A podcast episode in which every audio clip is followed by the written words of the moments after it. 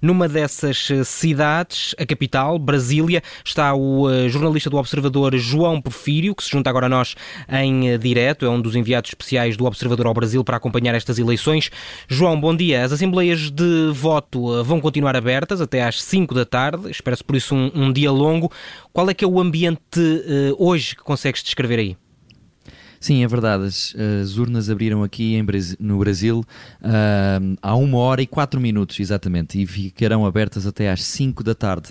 Às 5 da tarde uh, começam, uh, começarão então a ser contabilizados esses votos, uh, processo bastante mais rápido que em Portugal, por exemplo, porque relembro que aqui o voto é eletrónico e é só necessário a saída de um talão, digamos assim, uh, que uh, o talão dessa máquina que nos indica quem, quantas pessoas votaram em, em que candidato. E portanto é um processo bastante mais rápido e acredita-se que por volta das 8 da noite do Brasil já se consiga saber uh, quem estará próximo de vencer estas estas eleições que hoje decorrem.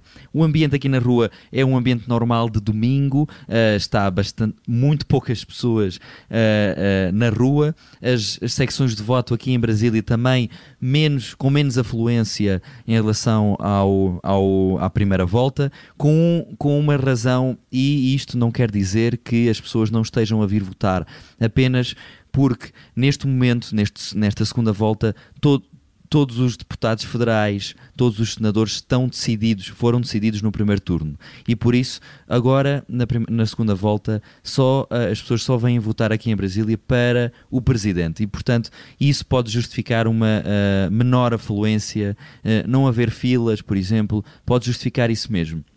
Uh, como diziam há pouco, uh, o presidente Jair Bolsonaro já votou. Queria, queria ressalvar um ponto que a mim parece bastante importante. Jair Bolsonaro voltou a ir votar de colete antibalas. Uh, ele voltou a votar no Rio de Janeiro com esta proteção extra, digamos assim. Uh, é visível nas imagens que ele está vestido com uma t-shirt amarela, como já estava na primeira volta, e por baixo um colete antibalístico. E uh, pegando nesta, nesta questão da segurança que o Presidente não descura de todo, eh, é obviamente esta questão da segurança que também preocupa bastante as, as, as, autoridades, principalmente aqui em Brasília, em São Paulo e no Rio de Janeiro, onde se concentra a maior uh, densidade populacional. Há muita polícia, isso nota-se? Sim, bastante polícia, polícia militar, polícia federal, uh, exército na rua. Os edifícios governamentais estão protegidos com várias camadas de grades uh, e, obviamente, se um dos candidatos perder, acredita-se que uh, pode haver uma escalada de violência e essa escalada de violência está a ser, obviamente, calculada para que não aconteça.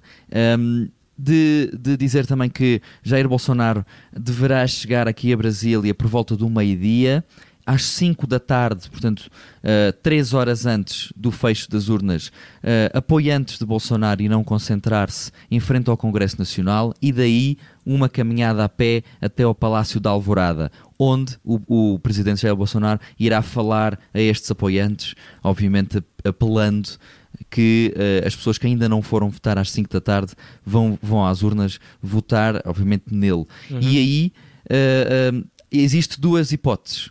Se Jair Bolsonaro vencer, acredita-se que Jair Bolsonaro Uh, vá de helicóptero, de avião até São Paulo e vá fazer essa comemoração na Avenida Paulista.